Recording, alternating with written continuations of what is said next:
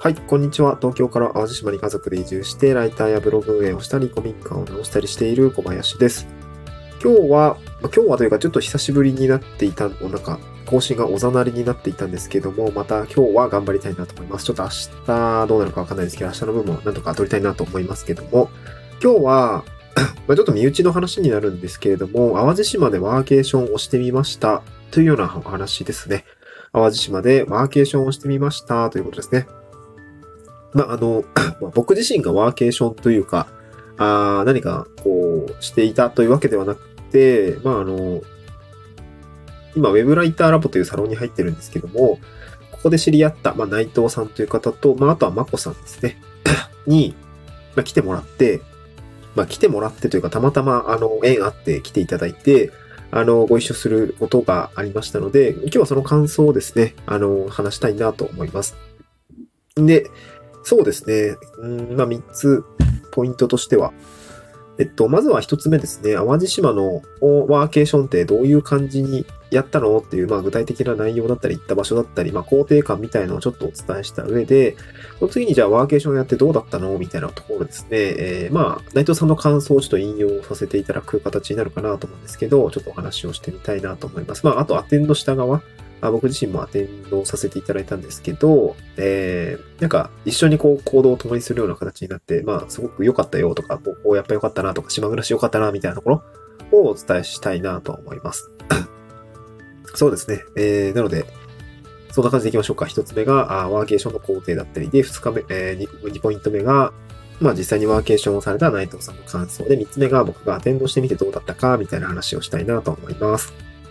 はい、一つ目ですね、実際どういう感じで淡島のワーケーションをしたのかっていうことなんですけど、まあ、ひと、えっと、まあ、月曜日から金曜日まで内藤さん来ていただきました。千葉から、あの、まあ、飛行機で、あの、来ていただいたんですけど、まあ、1日目は夕方ぐらいですかね。夕方ぐらいに着いたということで、まあ、その日は特に合わなかったんですけど、えー、多分ね、羽田空港からスカイマークで神戸空港に着いて、で、神戸空港に着きますと。で、神戸空港から、あ神戸駅ですね。神戸駅、あ、違うな。えっ、ー、とね、神戸三宮駅というものが、まあ、あ中心市街地なんですけども、こちらで、まあ、連絡できる、まあ、電車が走ってます。まあ、よくありますよね。羽田とかもあると思うんですけど、まあ、そういう電車が、だいたい20分ぐらいですかね、ぐらいで、えー、空港と駅、えー、神戸三宮駅をですね、繋いでいます。まあ、神戸と飛行、あの、空港結構近いんで、個人的にはすごくいい街だなと思ってるんですけど、まあ、そんなに、あの、離れてないので、結構、空路も結構便利ですよっていうことはお伝えしたいですね。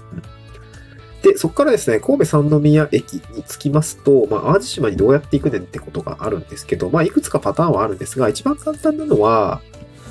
神戸三宮駅から出ている、まあ、淡路島行きの高速バスに乗乗車することですね。はい。で、これ予約とかは特にいりません。 Suica でピッと乗ることができますので、まあ結構ふらーっと来て、えー、乗ることができますので、特段そんな予約の気を使う必要はないですね。まあ、神姫バスさんだったりとか、神姫ってあの、神に姫、字の姫で神姫バスさんだったり、JR バスさんっていうところから、あまあ、乗り場が若干違うんですけど、えー、神戸三宮駅からですね、出ています。まあ、あ僕が住んでるのは洲本市というところだったんですけど、洲本市のバスセンター前まではですね、だいたい1時間ちょっとぐらいかな。で着きますね。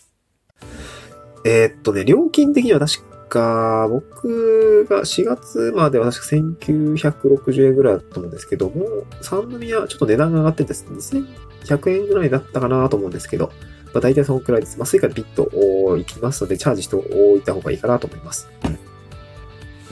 で今回僕が住んでる洲本市さん来ていただいたんですけど、洲本市のバスセンターから、ま、徒歩圏内に結構、まあ、宿泊街、まあ、商店街だったりとか、まあ、えー、市街地ですよね。えー、ホテル結構ありますので、こちらに泊まっていただきました。えー、っとね、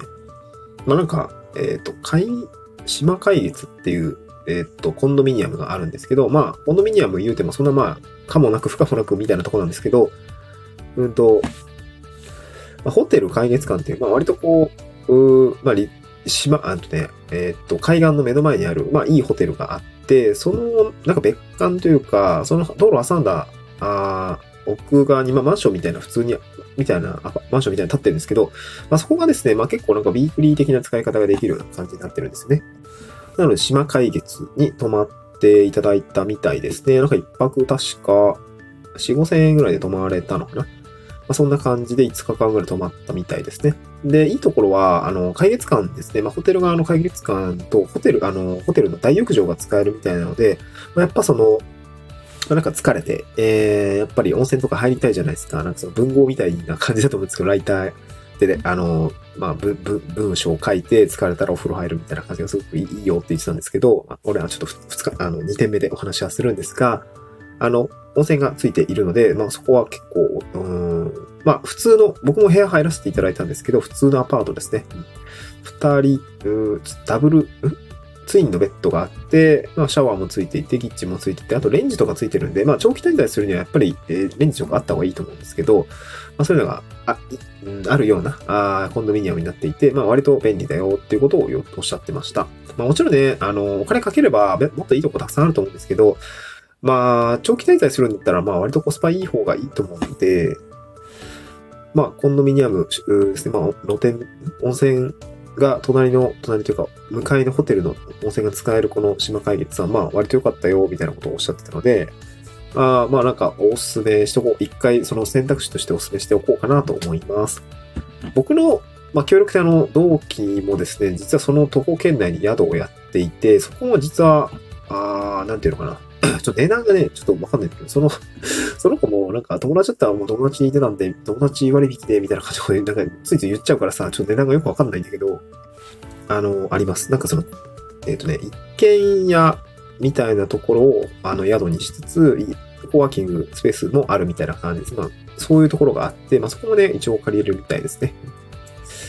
えー、っと、まあ、ちょっとそこはね、一旦ちょっと詳しくは喋んないんですけど、うん。あの、なんか機会があったら喋りたいなと思います。えー、っと、で、1日目は、あの、夕方について、2日目に、まあ、ちょっと、なんですかね、朝からちょっとね、玉ねぎワークをして あの、友人の農家さんのとこに行って、玉ねぎを収穫する体験っていうのをしました。まあ、内藤さんも、なんていうんですかね、うん、小学校の収穫体験ぶりぐらいですね、みたいなことを言っていて、あの土を触る機会っていうのがなかったみたいだったんで、すごく、うん楽しかったですって言ってくれたので、まあ、なんか良かったなと思いますね。来ていただく人に玉ねぎを掘らせるっていうね、これまあ5月6月は来ていただいたら漏れなく玉ねぎ掘ってもらおうかなと思うんですけどね。うん。なんかそういうのもいいかなと思っていて、そう、あのまあ、楽しかったよっていうふうに言っていました。まあ、なかなかね、淡島の玉ねぎ掘ることあんまないと思うんで、まあ、良かったのかなと思います。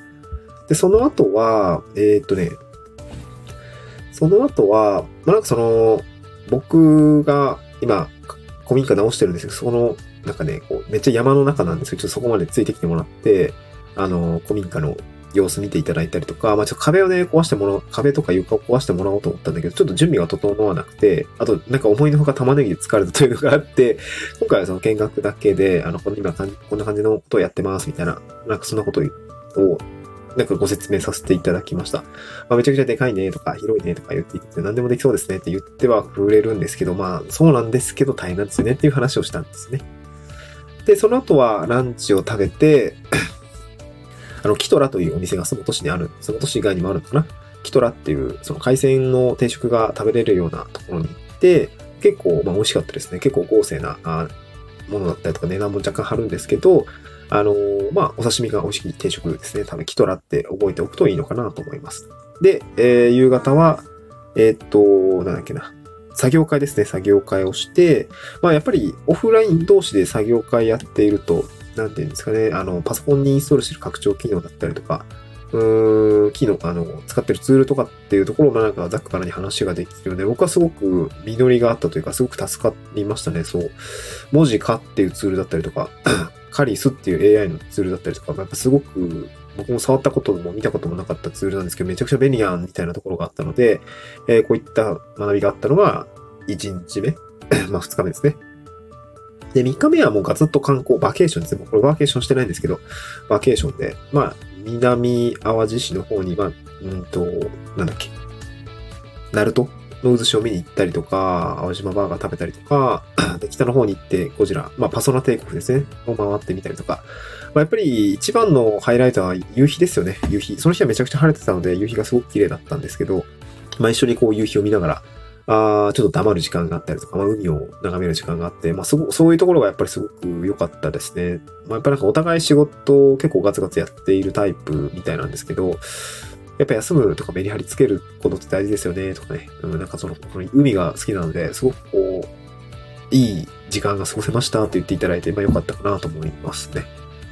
で、まあ3日目は、4日目かな。あの、まあ、内藤さんとはまた別なんですけど、あの、マッコさんという方が、あの、小豆島から来ていただいて、午前中ちょっと市役所の方と、市役所の方とちょっと一緒に仕事をしつつ、で、午後は、あの、ちょっと西海岸見て、まあ、若干の雨だったんでね、あの、微妙だったんですけど、まあ、一緒に西海岸まで行って、で、夜お酒を飲み交わすと。まあ、やっぱりその、知ってる人、コミュニティの中、コミュニティで出会った人と一緒に酒が飲めるってすごい良かったなと思います。普段ね、うーん、まあ、ディスコードだったり、ツイッターだったりの絡みしかない、なかなかこう距離感でつまらないところもあると思うんですけど、なんかこう、まあ、オフラインで、まあ、機会が運よく作れて一緒に飲んだりとか、一緒にこう苦労話を聞いたりとか、あとは、なんていうんですかね、自分の今悩みだったりか、将来のうん、なんていうの、ポジショニングとかどうしていくのとか、そういうところがやっぱ話が聞けて、やっぱなんか、思ったのは、やっぱみんな悩んでるんだなって、これ前、広島に行って西太郎さんとか、ルートスさんっていう、その 広島のフリーランスの先輩方に会った時も思ったんですけど、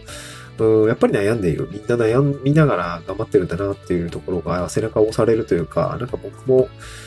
悩んでるし、みんな悩んでるんだ。でも悩みながらも前に進んでるんだっていうのはすごく実感できたのが、まあ、また良かったし、今なんかみんながいるから頑張れそうだな、みたいなところ。うん。まあ、ただのこう SNS のつながりだったりとか、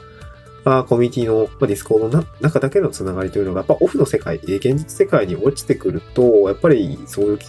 部分がすごく強り、強まりましたね。すごく良かったかなと思います。やっぱご縁があって良かったかなと思いますし、今後も続いていくんだろうなと思うと、まあ、期待が持てるような時間になりましたという話ですね。はい。まあ、なんか、あれですね、ポイントも、なんか ちょっと下手くそでしたね。ちょっと下手、あの、久々に話したんで下手くそだったんですけど、あの、アジマの工程言って、にあの、内藤さんの感想を言って、で、アサインドしてどうだったかみたいなことを全部一緒くたに言っちゃったので、メリハリなかったんですけど、うん、まあなんか、こんな感じでもいいかな。明日はちょっと高松に行って、またまこさん、小豆島まで行ってくる、まあ高松での、あの、ゆえもさんの あの、オンライン書のちょっと講座にあの、勉強させていただく機会があったので、そこに飛び込んでいきたいなと思います。そうですね。うん。ちょっとオンライン主さんの仕事とかも、ちょっと興味があるのと、まあ、普通になんかどういう感じでこう、そういう、なんていうのかな、コミュニケーションがなされているのかとか、まあ、あとあとコミュニティの人と、あの、結構いろんなメンバーの方が来ていただけるので、なんだろうな、会ったりとか、実際に、ね、会うって結構今、今年の僕の中でのホットワードなんですけど、会うってすごく大事なので、しっかりね、えー、会いたいなと思います。うん、なんか話をいっぱい聞きたい、見聞きしたいなと思いまして、ちょっと明日は高松まで行ってきます。はい、そんな感じでございました。ちょっと普通に身内の話と雑談の話だったんですけども、またね、えー、ちょっとコンテンツを整理して音声配信をしていきたいなと思います。また次回の収録でお会いしましょう。バイバイ。